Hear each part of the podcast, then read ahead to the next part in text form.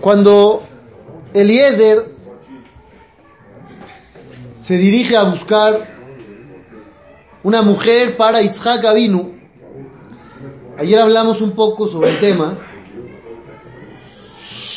cuando Eliezer le pide a Dios una señal y le dice, mira Hashem, yo no sé cuál es la indicada, cuál no, la mujer que me ofrezca de beber a mí, a mis camellos, esa es la buena.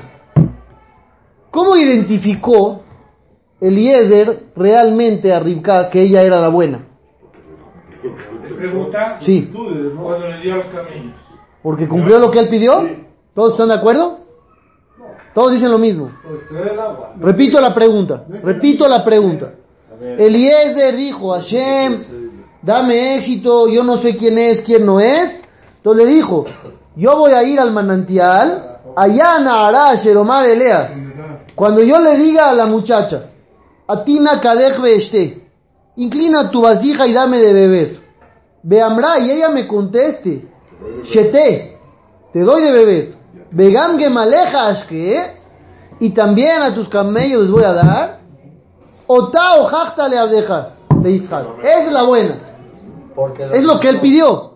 Es lo que él pidió. Porque tiene, bueno, la respuesta se maneja, ¿no? La- ¿Qué? Cuando agarra y toma, el, de ella no conocía a Eliezer, no sabía si Eliezer estaba enfermo. Y entonces Y con todo y todo va y le da. agarra, le da a Eliezer. Y después Sí, da- eso, todo, todo maravilloso. Para no, para no hacer sentir mal. Mi pregunta es, mi pregunta es, ¿Eliezer realmente escogió a Rivka por eso? ¿O hubo algo más?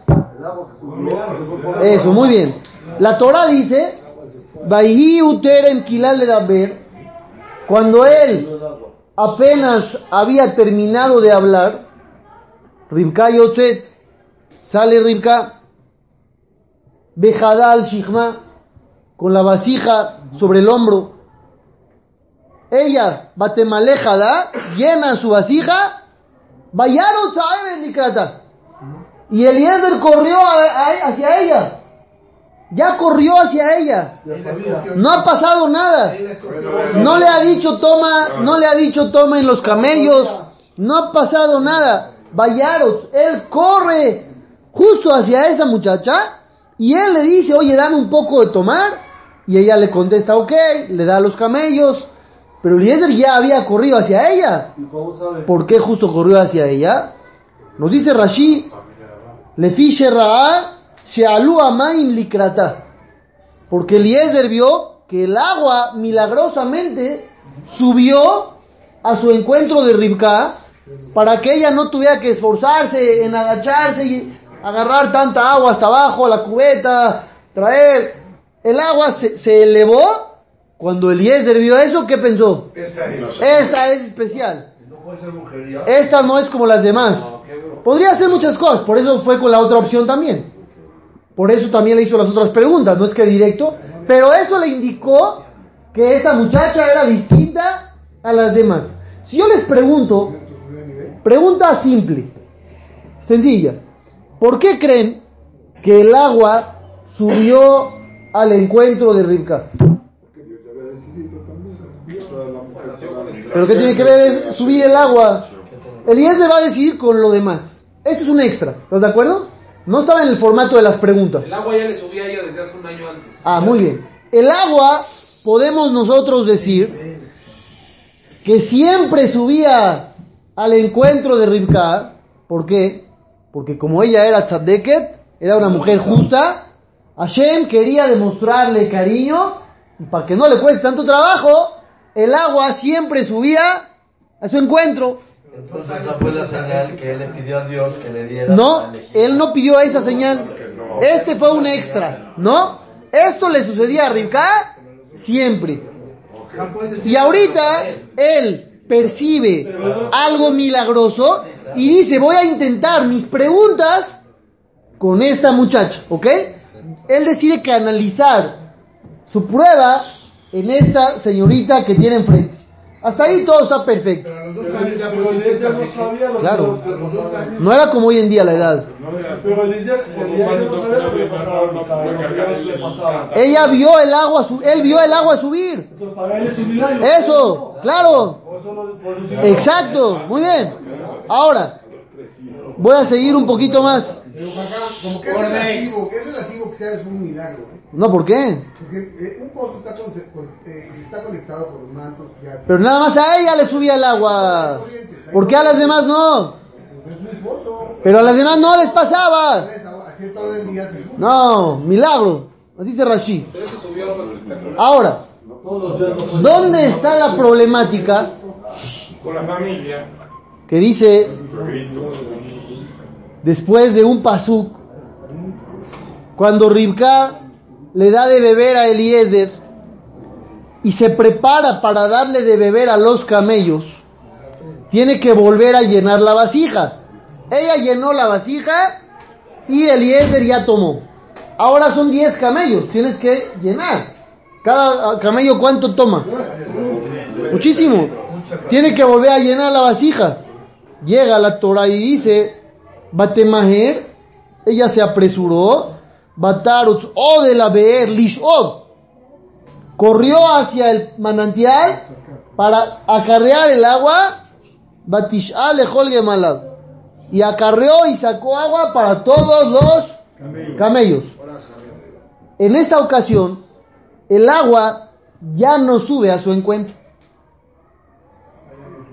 Cuando Rivka era más tzadeket, antes de ofrecerse a hacer el favor con los camellos o después? Después. Y con todo y todo, Hashem ya no le ayuda. Cuando ella iba a acarrear para ella, Hashem le hizo un milagro, no te esfuerces. Y cuando tiene que acarrear para 10 camellos, ¿qué hace Dios? Le cancela el milagro y le dice que te esfuerces. ¿Dónde está la lógica? Debería ser al revés. Si cuando no voy a hacer una mitzvah, Hashem me ayuda a que sean las cosas muy sencillas y fáciles, cuando voy a hacer mitzvot, ¿qué debería de pasar? Que desean mucho más fáciles. ¿Entendieron la pregunta o no? No, más todavía. Eso, muy bien. Lo que los jajamim explican, lo que dicen los jajamim, es algo impresionante. Está escrito, Tzahara Agra. De acuerdo al esfuerzo que te cuesta hacer la mitzvah, es la recompensa que recibes. Cuando Ribka va a hacer una acción personal, no mitzvah, acarrear agua para ella misma, ¿es mitzvah? No. Dice Hashem, ahí te la pongo facilita. Pero cuando se trata de cosas de mitzvah, ahí no te la pongo fácil. Ahí se te va a complicar. ¿Para qué? Para que te den más pago. Las mitzvot normalmente cuestan mucho trabajo. Tú puedes, por ejemplo, querer reunir dinero para 10 cosas, pero cuando sea cosa de mitzvah, se complica. Se complica. Todo lo que son mitzvot, todo lo que son mitzvot, cuesta más trabajo. Si tú te quieres parar en la mañana temprano para negocios, viajes, partidos, deportes, ya sea jugarlos o verlos, te despiertas antes de que suene el despertador. Y feliz, fresco, los ojos no parpadeas, padrísimo, no tienes sueño. Pero cuando te quieres parar a mitzvah, una tefila un domingo, oh, hay gente que no domingo, lunes, martes, miércoles, da igual. O vacaciones, o selijot. Ahí qué pasa? Suena el cuatro veces y no te puedes parar. Todo lo que son mitzvot cuesta mucho esfuerzo y no es casualidad. Hashem quiere pagarte más por tu acción. Si no te cuesta trabajo, no, no te conviene, Avi, no te conviene. No te conviene a ti. Tú quieres ganar mucho o ganar poco. Ahí está. También el mitzvot es igual. También mitzvot es igual. Y por eso a Ribka, cuando viene a sacar agua para Gesed, para mitzvah, le cuesta trabajo. Hay una Mishnah en Pirkei Avot que yo creo que tiene que servir como guía para toda nuestra vida. Esa Mishnah dice así. Rabbi Tarfon Omer. Dice Rabbi Tarfon. Ayom Katzer. El día es corto. Beamelajame Rubá. Pero el trabajo es mucho. Beapoalim Atzelim. Y los empleados son flojos. Beasahar Arbe. La recompensa es mucha. Ubala Bait Dohek. Y el patrón presiona. ¿Qué quiere Rabbi Tarfon? Rabbi Tarfon no está hablando de un día en la oficina. No. Rabbi Tarfon está hablando de la vida del ser humano. Ayom Katzer, el día es corto. Todos nosotros pensamos que la vida se va muy lento, pero no es real. Uno voltea para atrás, ya pasaron 30, 40, 50, 60, 70 años, y dice uno, oye, la vida se está yendo. El día es corto, veamelajame rubá, y el trabajo es mucho. ¿Cuánto espera Hashem de ti? Muchísimas cosas. Tal vez ya hiciste 30 cosas en tu vida y te crees mucho. Y Dios quería que hagas 300. Entonces, ¿cómo vas? Pésimo vas. Vas pésimo. Tienes que hacer más. El problema no es ese. El problema es que a Poalim Atzelim, que los empleados nos da flojera. Nosotros somos los empleados de Hashem. Im que evanim. Im ka abadim. Sí somos hijos, pero también somos esclavos de Hashem. Y nos da flojera. Otra mitzvah mañana. La semana que entra. En Rosh Hashanah. ¿Qué prisa? No, bueno, en Kippur. Bueno, Shana Rabbah. Bueno, ya pasó el tiempo. El Rosh Hashanah que sigue. ¿Qué prisa hay de cambiar? ¿Alguien piensa en hacer Teshuvah en estos días del año? La verdad. 100% no. 100% no. Los días de Teshuvah ya están especificados. Desde Rosh de Shelul hasta Yom Kippurim. El que no alcanzó a cambiar algo ahí, pues caparat abonot. Y no es real. No es real. Rabbi Eliezer les enseñó a sus alumnos, haz Teshuvah un día antes de morir. ¿Cuándo es eso? Todos los días. Todos los días, porque nadie sabe cuándo va a morir. Entonces, hacer Teshuvah diario. Cuando uno hace Ana, dice el Jidad. ¿Ustedes dicen Ana todos los días? Todos los días. ¿Sí? Shachrit, Mincha, Kriyat Shema a la mitad. Los que dicen Kriyat Shema en la noche completo antes de dormir. Hay un Ana ahí también incluido. Dice el Jidad, aquella persona que se confiesa, pero no hace Teshuvah, ¿a qué se compara? ¿Ustedes qué dicen? ¿Eh? ¿Por qué no Suri? ¿A qué se compara una persona que dice Ana pero no se arrepiente de nada? Aparte de que no es congruente, se está burlando. ¿Por qué está burlando? Porque dice Hashem, perdón. ¿Perdón de qué, hijo? No, pues, no sé de qué, igual lo voy a hacer otra vez mañana. Igual no pasa nada, igual no pienso cambiar. Mejor no lo digas. Mejor no lo digas si vas a decir así. Cuando dice eso la Mishnah, nos da un incentivo para trabajar en lo que son Torah y Mitzvot. ¿Cuál es el incentivo? Señores, si no ponen atención, les voy a repetir toda la clase otra vez. ¿Cuál es el incentivo que pone Hashem? Jack, diles. Se dice ahí, Sahar Arbe. El pago es mucho. Sí cuesta trabajo. Sí presiona el patrón. Sí exige. Pero te van a pagar excelentemente bien. Si tú vas a un trabajo donde no te dejan ni respirar, no hay salir a comer, no hay descansitos, no puede ser llamadas, pero te van a pagar 50 mil dólares al día. ¿Vas o no? ¿Sí van o no? ¿Al día vas o no? ¿Seguro? Oye, pero no vas a poder descansar. Fuera el médico. ¿Cu- ¿Qué contestarías? No pasa nada. Yo no quiero descansar. ¿Quién quiere descansar si le van a pagar 50 mil dólares al día? Te dicen, oye Jack, 50 mil dólares al día, pero tienes dos semanas al año que puedes escoger no ir, nada más que no te las pagan. ¿Escogerías no ir? Barminan, dirías, no quiero vacaciones, quiero seguir. Aquí es exactamente igual. Si tú en un día dices, yo no hago esta mitzvah, ¿qué pasa en el Shamaim? Pierdes pago, esa no te la pagan. Y tú te crees muy grandioso cuando dices, yo los domingos no voy a rezar. Yo no voy a rezar. Estás perdiendo pago, Beasahar Arbe. El pago es enorme. ¿Quién está perdiendo? Tú estás perdiendo. Y es por eso que la Mishnah dice Beasahar Arbe. Porque el ser humano a veces necesita una motivación. A veces. No lo vemos. Nada vemos. Pero hay que tener emuná.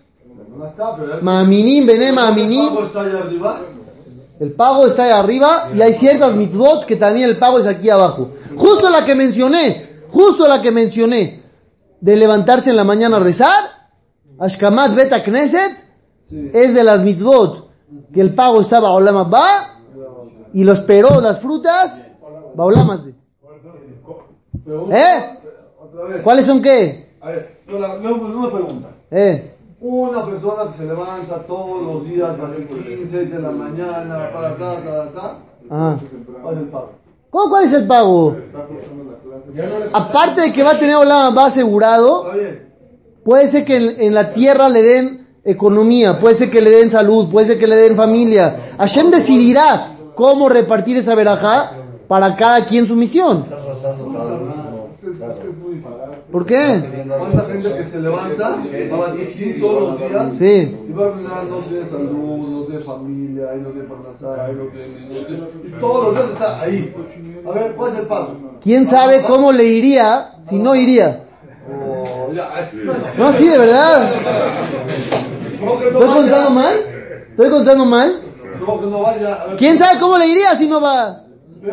Peor le iría. Peor le iría. Cuando Eliezer tiene en mente que está cumpliendo una mitzvah, porque hacer un shidduch es una de las mitzvot más grandes que hay. Como Eliezer sabe que está haciendo mitzvot, dice el pasuk, Vayarot Saeb el Likrata. ¿Qué es Vayarot? Corrió hacia, hacia ella. ¿Qué? Si no corría, Ribka se le iba a escapar. No iba en coche. Y si no lo agarras, Iba cargando. iba cargando una vasija de agua. Si no corres, la vas a alcanzar 10 segundos des- después. No la vas a alcanzar. ¿Y por qué corrió él? Porque sabía que era una mitzvah. Y cuando uno ve mitzvot, tiene que correr, como dice la Mishnah. Ebe ratz le mitzvah kalá, tienes que correr a cumplir la mitzvah que te parezca la más chiquita de todas. Porque tú no sabes matan seharán shel mitzvot. Muy bien. No sabes cuál es el pago por cada una de ellas. ¿Saben qué es lo más curioso? Que hubo alguien también en la Perasha que corrió. ¿Quién fue? Labán, muy bien. El pasú dice, Vayarot Labán el Aish. Labán corrió también a ver a Eliezer. Los dos corren. Eliezer corre y Labán corre. Pero Eliezer corre para mitzvah y Labán corrió, dice Rashi, Kirot Anezem, cuando vio los adornos, las joyas que Eliezer le había dado a Ribka, Amar dijo, Ashirhu, seguro es rico. Benatán Ainab Mamón puso todo su interés en el dinero y por eso corrió hacia él. ¿Esto qué les dice? Que en la vida todos perseguimos algo. Todos corremos. Todos tenemos intereses que nos hacen levantarnos de la cama y hacer las cosas a pesar de que nos cueste trabajo. Pero unos, unos corren por la lana, corren para cosas mundanas y materiales. Rabí Tarfón no corría por la lana. Yo ahorita leía a Rabí Tarfón. Dije que Rabí Tarfón dijo esa Mishnah, ¿no? La de los, los Poalim Atzelim. Rabí Tarfón cuenta la Gemara sobre él y hará la pardes Shelo. Escucha eso. Rabí Tarfón una vez fue a su propio campo. Beajal mimenu teenim.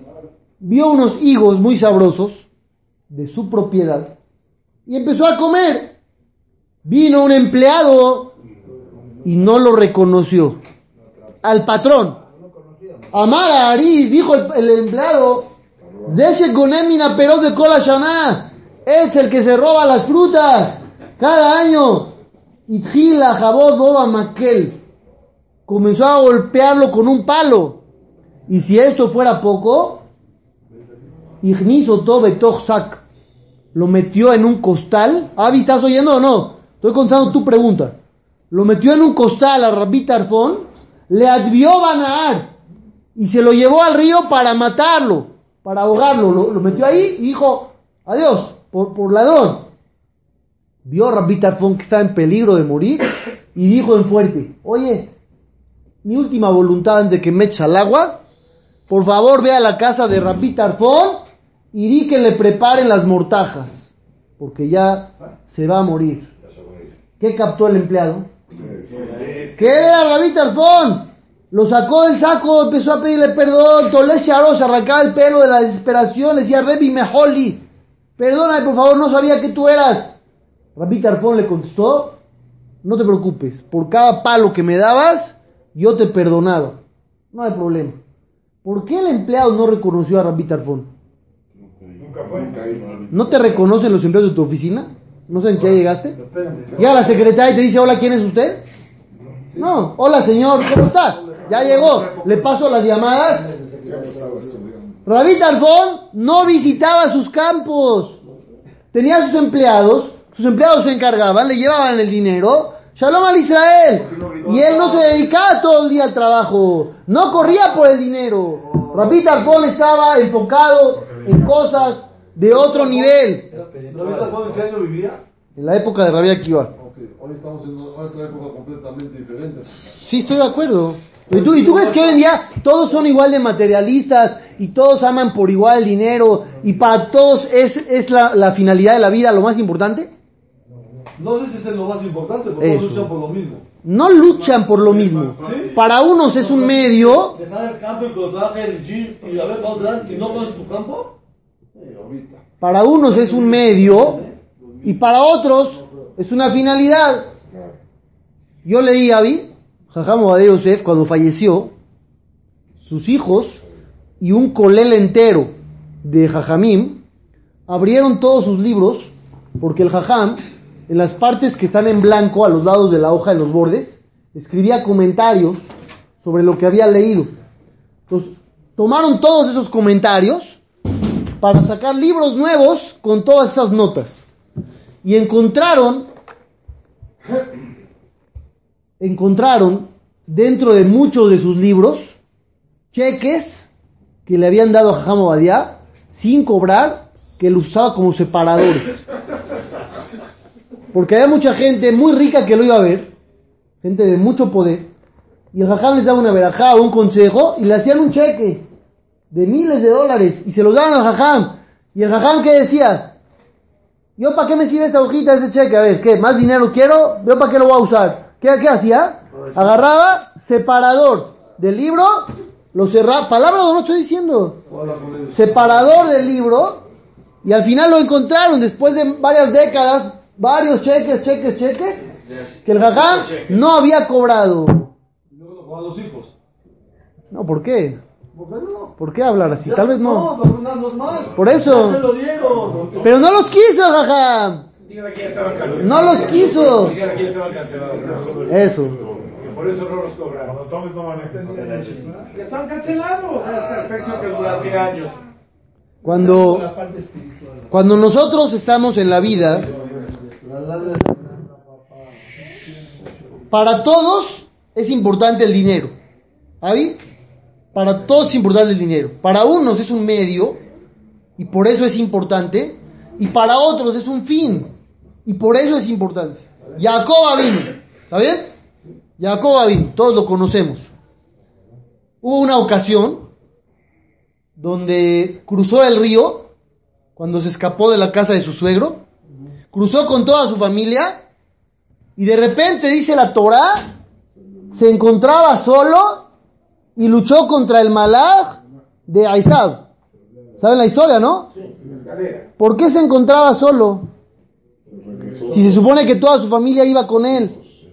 La Torah dice que él estaba cruzando el río con quién? Con toda la familia. ¿Cómo de repente se encuentra solo y un malaj lucha contra él?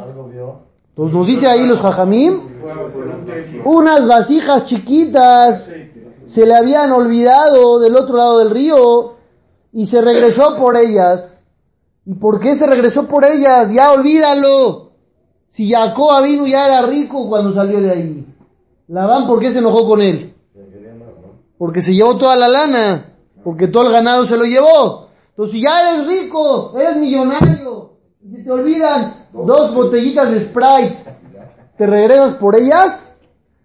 No, ¿verdad? ¿Por qué Jacob se regresó? Dice Rashi, porque para los tzadikim, su dinero es más valioso que su cuerpo. ¿Están oyendo o no? Estoy ayudando, Avi. Estoy ayudando. Espérate, no, no he terminado, espérate. No he terminado. Por ahora te estoy ayudando. Dice Rashi, para ellos su dinero es más valioso que su cuerpo. Y por eso regresó. Y todo el mundo pregunta, ¿cómo para Jacob vino? ¿El dinero es más valioso que, que su vida? Y los jajaín contestan así, escucha bien esto. Es una vuelta fuerte. Escúchala bien. Los tzadikim saben que Dios no se equivoca. Y si Dios les da dinero, todo ese dinero tiene que ser utilizado para cierta finalidad. Porque Dios no le va a dar algo que no va a utilizar y que no necesita. Jacob Avinu dice, si Dios me dio esas vasijas, es por algo y no las puedo dejar ahí porque estaría dejando de cumplir en cierto grado mi misión en la vida en ese aspecto. Y por eso para ellos, para ellos el dinero es muy importante porque representa un área de mitzvah que saben que tienen que cumplir. No. Ese es otro midrash. Ese es otro midrash que así dice. Y tenía que ir por él para que a la larga el aceite para Hanukkah. Pues. ¿Y por qué? A ver, dos cosas. Si se la encuentran, no la van a usar los pobres. Ahí voy. Ahí voy. ¿Eh? La dejamos ahí abierta para que pasen los pobres y tomen cada uno. Y que diga Jacob vino. Dios me lo puso ahí para que tomen los pobres. Pero él no la puso para eso, se le olvidaron allá. Los pobres ni van a saber dónde están. Lo iba a agarrar la van. La iba a agarrar la van tal vez. Y salió peor. Y número dos. Todos, la mayoría de todos, son ricos. Moshe, Aarón, eh, Isaac, Jacob, todos eran ricos. ¿Cómo? En sus finales. Todos ellos, en sus inicios, eran pobres. No, Muchos sí. pero la mayoría no. No, no, sí. Abraham no tenía para pagar el hospedaje, Avi. Abraham no tenía dinero para pagar el hospedaje, así dice la Torah. No, porque perdió lo que tenía. No tenía dinero. Perdió. Por él, lo que quieras. Llegó a tener cero pesos. No tenía nada. Jacob llegó sin nada cuando se quería casar con Rahel. Y lloraba de que no tenía un peso. No todos tenían. Moshe Rabbeno estuvo 10 años viviendo de la caridad en Midian. No estuvo fácil. No estuvo fácil. Podía estar en el palacio. Podía. Ah, Pero no estuvo en el palacio. Isaac vino. Recibe la visita de Eliezer. Cuando Eliezer ya viene de regreso. ¿Y con quién viene Eliezer? Con con Ribka. Isaac vino, la recibe y dice la Torah, les digo literal, y ustedes explíquenme a qué se refiere. Llevó Isaac a su casa, a Ribka, a la casa donde estaba antes Sara, que ya no estaba porque está muerta. Tomó a Ribka por esposa, la amó y se consoló después de la muerte de su madre. ¿Qué está pasando aquí? Con efectos especiales. Para el suspenso. Otra vez que dijo Jajam, La tomó y estuvo bien cuando la tomó y la Dice que la tomó por esposa, la amó y se consuela por la muerte de su madre. Su mamá se murió hace mucho. ¿Qué, qué tiene que ver? Por eso, pero ¿qué tiene que ver consolarse de la muerte de la mamá? ¿Qué Rivka va a tomar el papel de la mamá? Solo, Sí, así es, cuando- cuando- solo. Así es en la vida. No teníamos Uno busca, uno busca una similitud en la esposa hacia la mamá. Uno siempre, el hombre siempre lo busca eso. Eso es parte del hombre. Busca siempre lo que es eh, una similitud en las esposas. Yo voy a decir otra explicación. Yo voy a decir otra explicación. A ver. Dice la Gemara, dice la Gemara, existen odios que provienen por naturaleza. Sí. Si tú odias a alguien, a veces no es porque eres malo y no es porque el otro sea malo, simplemente es natural. Hay casos donde odiar es natural. Eso, muy bien. Dice la Gemara, ¿cuál es ese caso? La nuera y la suegra. Existe un odio natural avalado por el Talmud y la Alajá que dice que así funciona. No es que la suegra sea mala o la nuera no es la indicada. No, simplemente sí era, pero se odian de forma natural. ¿Y por qué la nuera normalmente es odiada por la suegra? ¿Por qué la suegra le gusta picar? Es porque le quita al hijo. Porque la mamá dice, oye, yo lo crié, yo lo me esforcé, lo eduqué, lo hice crecer. Ya esta tipa de la noche a la mañana y se lo lleva. Y ya ni me habla a mí, ya ni, ni nada, no me visita, todo el tiempo está con ella. ¿Qué es? ¿Qué es? Nadie, no es nadie a comparación. ¿Qué pasa en un caso donde el hijo se apega demasiado a la esposa? ¿Qué pasa? Peor todavía. Peor le va a ir. Peor le va a ir. La Gemara dice, el Midrash más bien, cuando venga el Mashiach, Begar. Begar de Evim Keves, podrá convivir un lobo con un corderito. ¿A qué se refiere? Que la suegra y la nuera ya van a poder convivir en paz. Pero antes de la época del Mashiach, antes de la época del Mashiach, no es sencillo. El Pasuk dice que Yitzhak Avinu tomó a Rivka por esposa y la amó.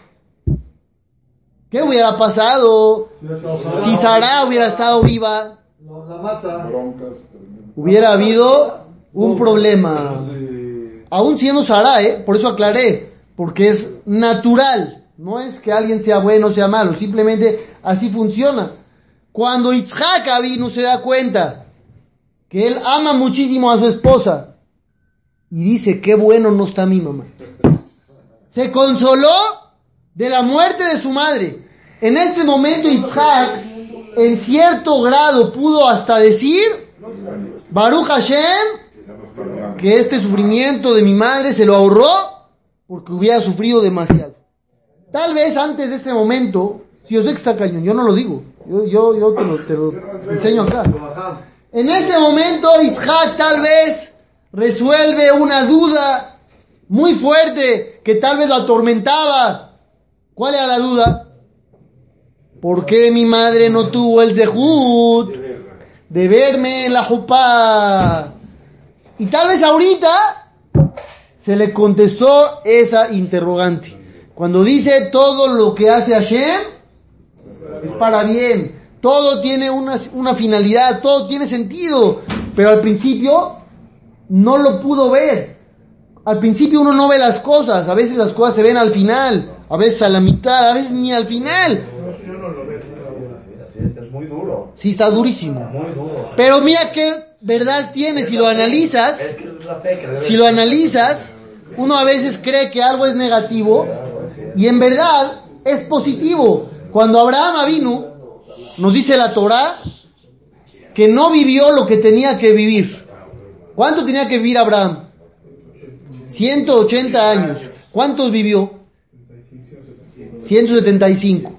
Si tú ves las cifras fríamente, dices, Jazito, le quitaron 5 años. 5 años de Abraham vino son 5 años de mitzvot. 5 años de servir a Shem. 5 años de convencer a la gente de creer en Dios. 5 años de convencer a la gente que deje la idolatría. ¿Valen la pena o no valen la pena?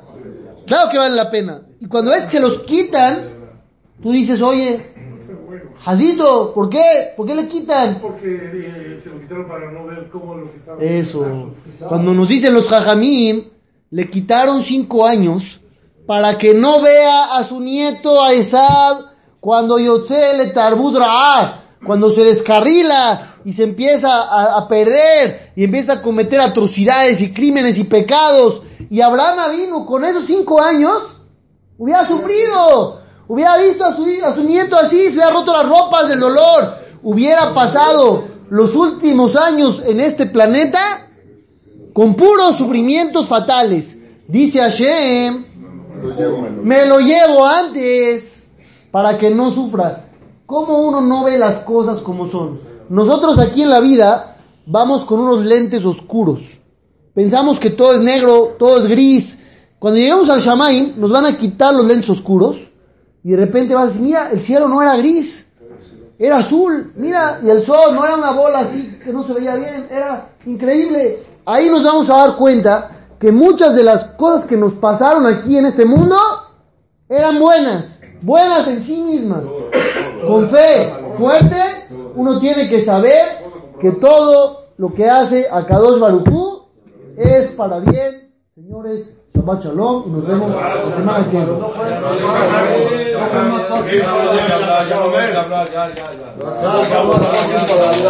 Quitarle cinco años que. Le quitaron cinco años. En vez de quitarle que le ayude a su nieta para corregir. No hubiera podido. Eso no sabemos. No, no, Hashem sí sabe, por eso los quitó. Rabbi Hananiah ben Omer.